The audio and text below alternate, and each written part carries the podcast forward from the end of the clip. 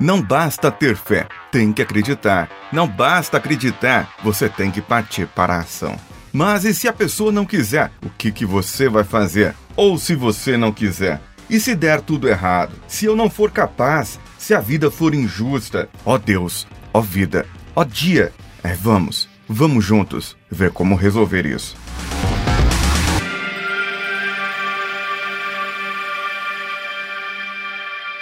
Você está ouvindo Coachcast Brasil. A sua dose diária de motivação.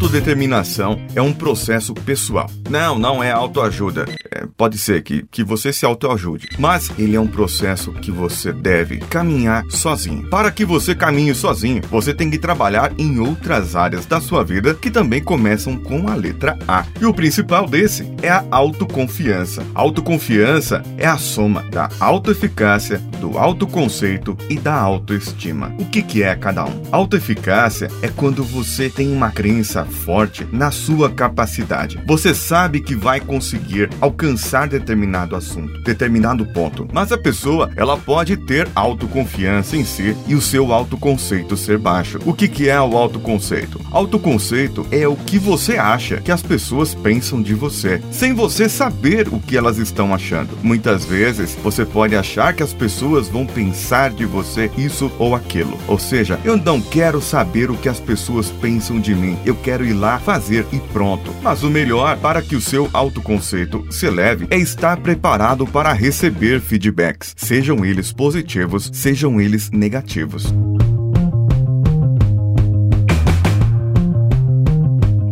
A é a autoestima. Como você se enxerga em relação a valor. Pode ter relação com a sua beleza, com a sua inteligência, com o seu corpo, da forma que você enxerga os valores que você passa para as pessoas. A autodeterminação, ela interliga com a disciplina, ou seja, pessoas com boa disciplina tendem a ser mais autodeterminadas, pois elas têm uma outra coisa, a autorregulação ou autocontrole. Elas se controlam para fazer as coisas e se organizam para aquilo. Por isso é bom sempre ter a gestão do tempo e gestão das emoções bem organizadas. Assim, as pessoas mais autodeterminadas são pessoas mais motivadas. Para que você se automotive, você deve elaborar atividades que fazem bem para você.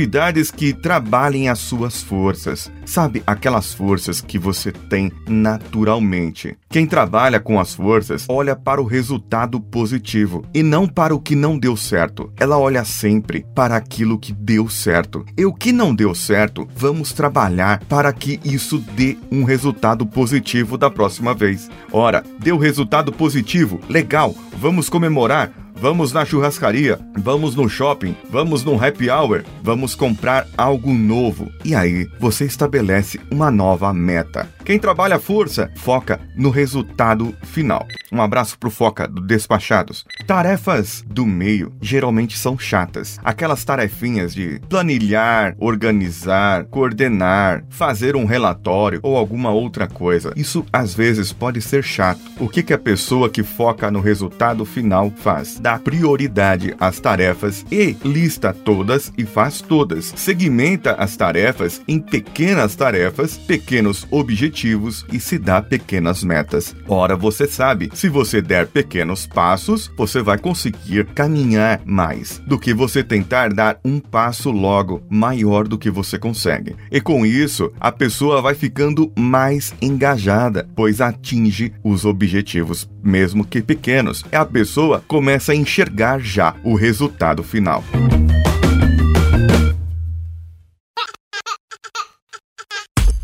O que nós podemos é produzir aqui um círculo vicioso, pois temos duas coisas a pensar. Se eu fico mais engajado, eu fico mais autodeterminado e eu, por consequência, começo a ficar mais feliz. Eu fico feliz quando produzo bons resultados ou eu produzo bons resultados quando eu estou feliz? Vamos pensar a respeito, pois resultados ruins podem produzir emoções negativas. E se eu produzo emoções negativas, os resultados ficam piores ou as outras coisas ficam piores. Com emoção negativa, tendemos a ficar pessimistas, aquele que só olha o lado ruim da coisa, maximiza o problema e ele fica patinando naquele problema. Ele não sai de lá. Ele fica martelando para ver se acha uma solução e não acha essa solução. Portanto, devemos mudar agora, trabalhar as emoções positivas. Prepare-se, recupere-se, pense de trás para frente. Mude o foco daquilo que você estava vendo para as coisas boas. Olha, você tem um problema, mas quais foram os resultados bons e quais são as oportunidades que você tem para a solução desse problema? E se o problema agora tivesse sido resolvido, qual seria o seu comportamento, o comportamento da sua equipe? Quais seriam as vossas atitudes? Quais seriam os próximos passos? Como que as pessoas pessoas receberiam isso se o problema tivesse sido resolvido.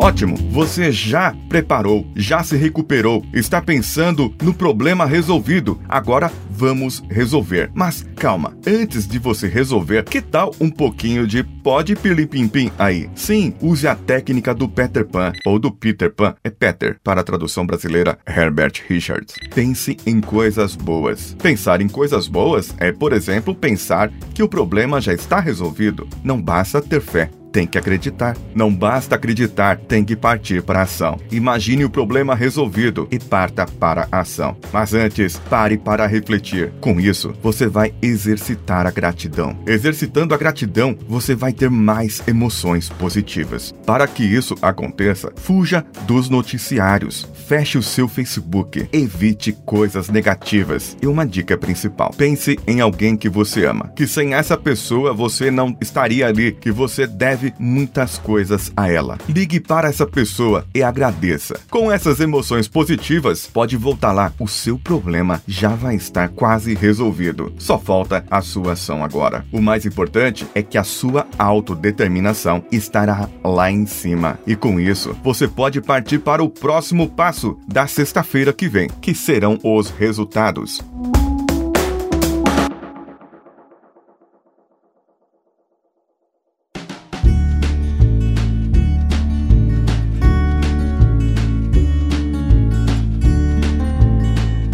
Gostou do episódio? Como está sua autodeterminação hoje? Como está a sua autodeterminação agora? Mande um e-mail para contato@coachcast.com.br ou entre no nosso site coachcast.com.br e coloque lá o seu comentário desse nosso episódio. Você pode também procurar-nos e nos seguir-nos nas redes sociais. Procure o Coachcast BR no Facebook, Facebook Groups, no Instagram e no Twitter. Temos um grupo de ouvintes lá no Telegram. O post, no post desse episódio estará o link para tudo isso para você. Dê uma força para nós. Vai lá no padrim.com/barra coachcastbr e veja quais recompensas cabem no seu bolso e você ajudará a manter-nos o site no ar. Você também pode ajudar no padrim.com/barra podtools, a ferramenta que o Danilo Pastor, nosso editor, criou para gravações de podcasts. Eu sou Paulinho Siqueira e vou ficando por aqui. Um abraço e vamos juntos.